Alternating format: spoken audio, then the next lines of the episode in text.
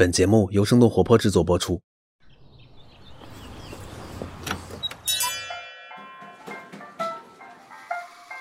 您的生动早咖啡好了，请慢用。嗨，早上好呀！今天是二零二一年的八月九号，星期一，这里是生动早咖啡，我是来自生动活泼的梦一。经过几天的休整，在这儿呢要给大家汇报一下了，我已经完全恢复，满血复活了。感谢我的同事十一给我代班，当然更要感谢很多朋友给我加油鼓劲儿。所以呢，为了弥补我上周五的失约，我打算在今天节目的尾声给大家放送一个惊喜的生动小彩蛋，所以请你一定要听到最后。那先来说一下今天我们要来关注的重点吧。付费会员店就在前几天呢，老牌零售商家乐福说要在中国开自己的首家付费会员店了，这就让人觉得有点奇怪啊！现在的实体超市大家去的好像越来越少了，那为什么我们还要另外花钱去他们的会员店呢？那在几条最新鲜的商业科技动态之后，我们将和你一起来了解一下玩家越来越多的付费仓储会员店。首先来关注一下国内。阿里涉嫌猥亵同事员工被停职，内部成立调查组。在八月七号晚上，一则有关阿里领导要求下属 KTV 陪客户，被客户猥亵，被灌醉之后又被领导强奸的消息在麦麦上传开。这名实名认证的阿里员工爆料说，受害人向人事主管以及 P 十反馈后无结果，在食堂发传单维权，而公司则在压热搜。这则消息在全网曝光之后，受害当事人在阿里内网的自述文章也开始在网上流传。针对这件事情，阿里巴巴官方回应道：“对于这样的事绝不容忍，涉嫌施加伤害的员工已停职接受警方调查。同时，阿里巴巴内部已经由副首席人力官蒋方牵头成立独立调查组，对举报全过程进行全面调查，并且向全体员工公布调查结果。同时，阿里巴巴董事局主席兼 CEO 张勇在内网发帖说，对这一件事情表示震惊、气愤、羞愧，也要求必须调查清楚。”给全体阿里同学和全社会一个交代。八月八号的下午，济南市公安局淮阴区分局发布情况通报，回应阿里女员工被侵害警情，目前正在积极调查取证，并且会及时向社会通报。下面时间继续来关注双减政策余震。双减政策落地之后，在线教育行业还在持续的震荡。八月六号，也就是上周五，有多位网友在社交平台爆料说，字节跳动旗下大力教育开始裁员。涉及呱呱龙、清北网校、你拍一等项目都开始实行了 N 加二的补偿计划，部分人员转岗或投到新的项目当中。那在这一次的裁员当中，影响最大的是 K 十二教育业务的岗位，素质教育和台灯硬件部门暂时受影响比较小。同时，也有字节跳动员工在麦麦上表示，收到公司发给人力资源的邮件，被裁的字节教育系员工都会在系统里保留一个回流绿色通道，可以不受回流政策的限制。离职回流绿色通道就是指，如果在离职之前并没有通过试用期的考核，字节仍然会向这些员工开启无需特殊报备的离职回流绿色通道。而在线青少儿英语教育品牌 VIP Kid 也有了新动作，他们通过微信公众号发布了一封致学员和家长的公开信，上面表示从八月七号起不再售卖有外教课程的新课包，八月九号起不再对老用户开放包含外教课程的续费。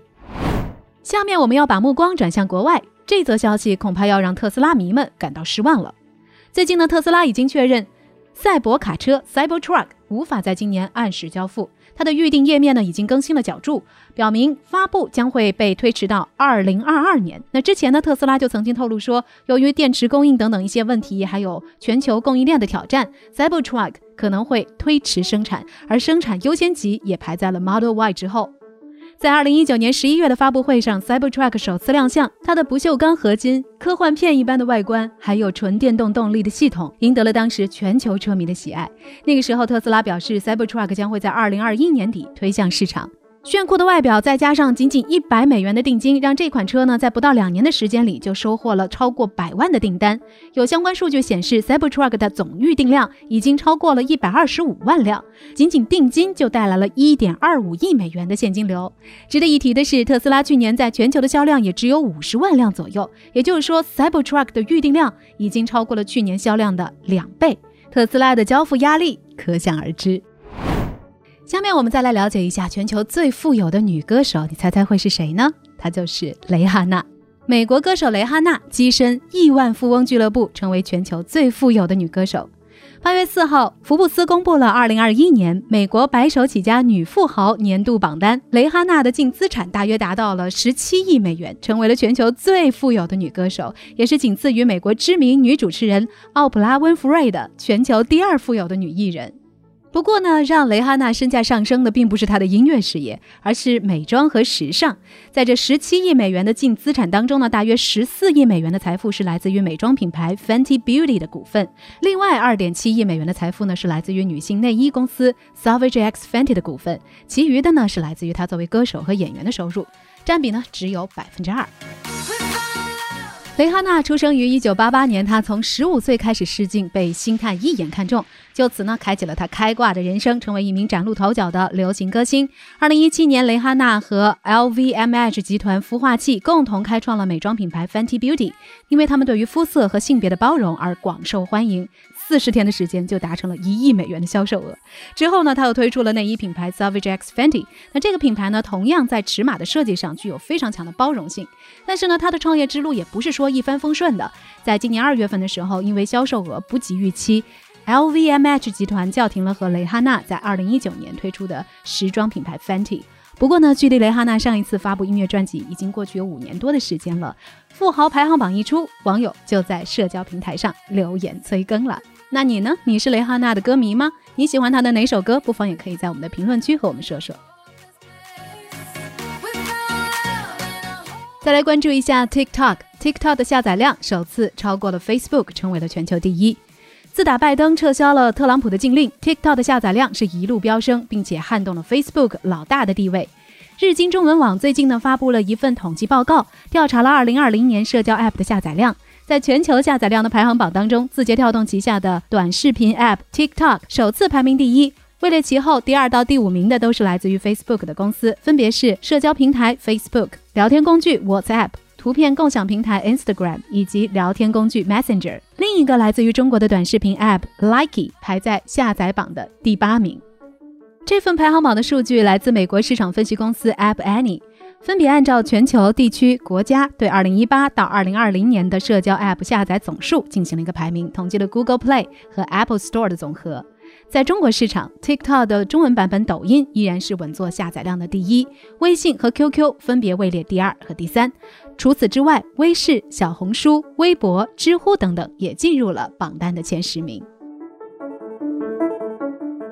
好，下面的时间让我们和你一起走进超市逛一逛。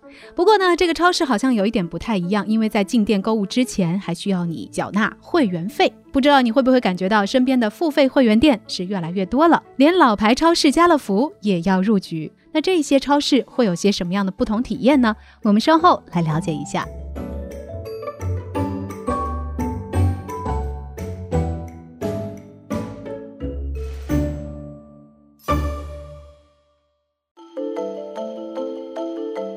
月五号，家乐福宣布他们的中国市场首家会员店要开在上海了，预计呢第四季度开业，计划在二零二一年到二零二六年这五年之内，在中国市场开设超过三十家会员店。不过，家乐福虽然是大卖场业态的首创者，但要说到开仓储会员店，家乐福的起步还不算早。光这个夏天，中国仓储会员店的市场就已经出现了好几家新的入局者。从五月底到六月底这一个月的时间里，光在北京生活的朋友可能就能够发现，身边已经出现了好几家新的仓储会员店，其中呢就包括盒马、Foodie、永辉仓储店，还有麦德龙 Plus 会员店。同时，老牌的仓储会员店品牌山姆，还有 Costco 等等，也都宣布了他们的扩店计划。那说到付费仓储会员店，这到底是一种什么样的经营模式呢？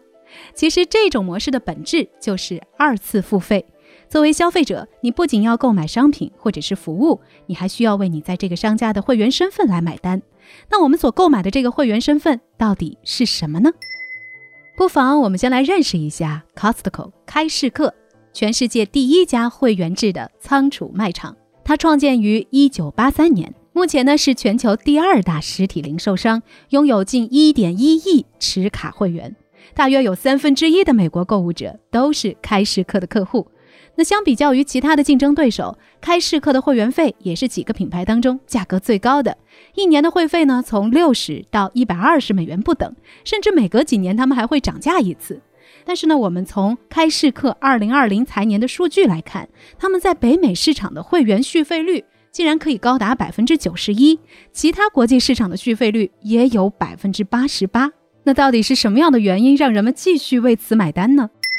那根据最近一份关于开市客的调研报告显示，开市客的目标用户呢是拥有稳定消费能力的中产阶级家庭消费者。他们愿意掏钱办会员卡来支付 Costco 入场费的最大原因呢，就是因为同样的商品在 Costco 的货架上一定是最便宜的。也就是说，优质低价是开市客 Costco 这样的付费会员店的核心竞争力。那在零售圈，关于 Costco 的神话有两个：神话一是靠会员费赚取利润。要知道，会员费几乎占据了开市客营业利润的百分之七十。神话之二就是他们极致的毛利率。一般商超的毛利率大多在百分之十五到百分之二十五之间，而开市客所有商品的毛利都不会超过百分之十四。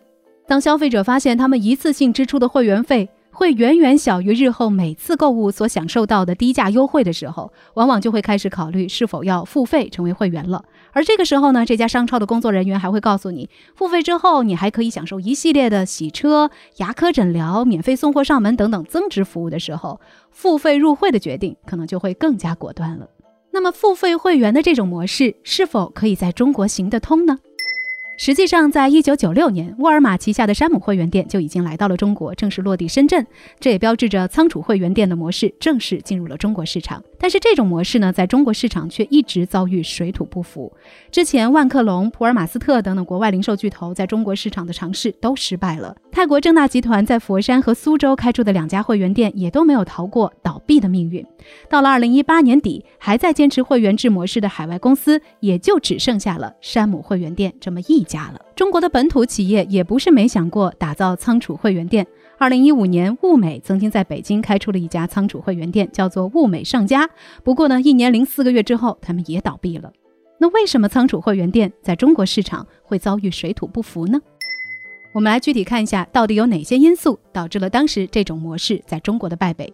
一方面和当时国内消费者的消费能力和消费习惯有关。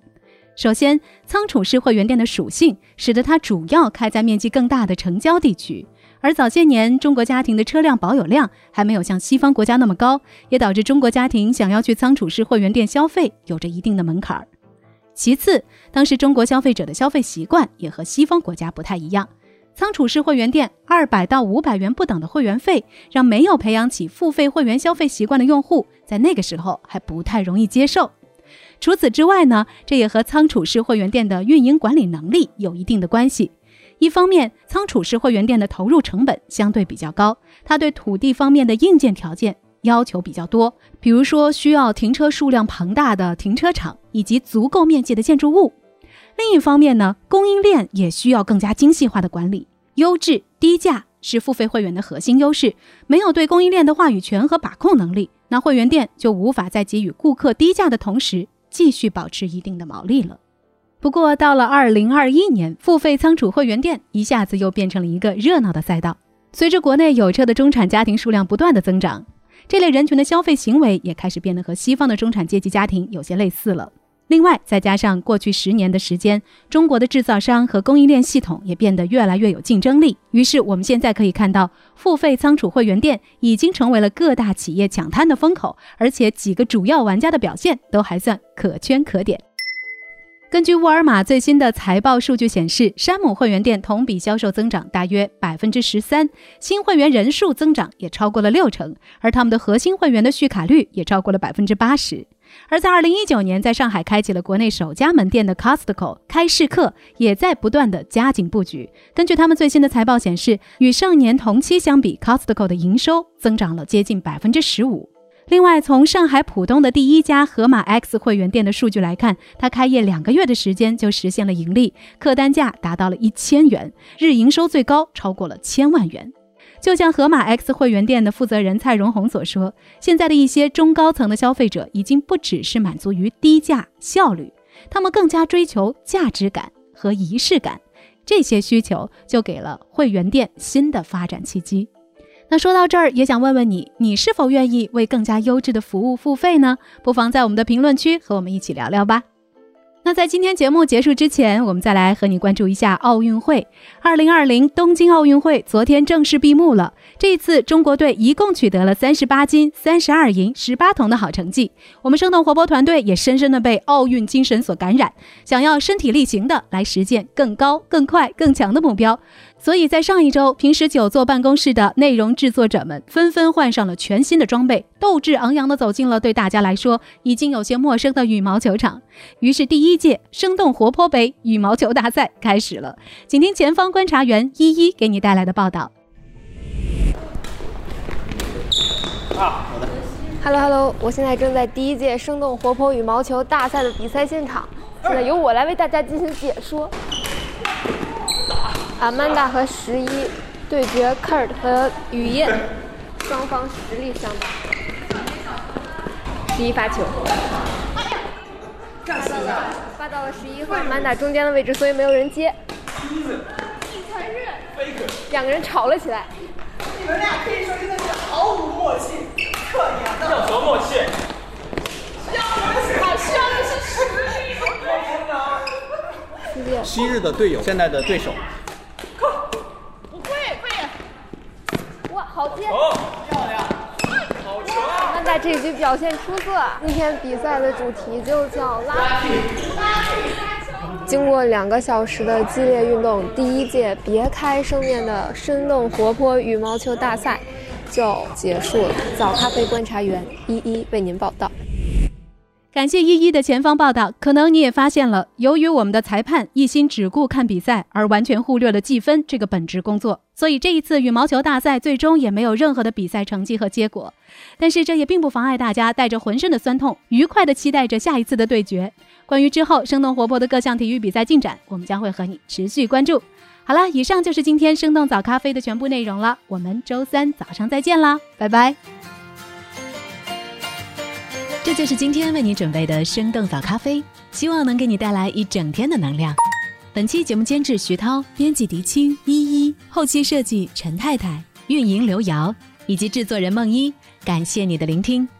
如果你喜欢我们的节目，请记得在苹果 Podcast 给我们五星或者好评，也欢迎你分享给更多的朋友，这会对我们非常有帮助。同时，你也可以在公众号和微博搜索“生动活泼”。声是声音的声，这样就可以了解更多与我们节目相关的信息啦。生动早咖啡，期待与你下次再见。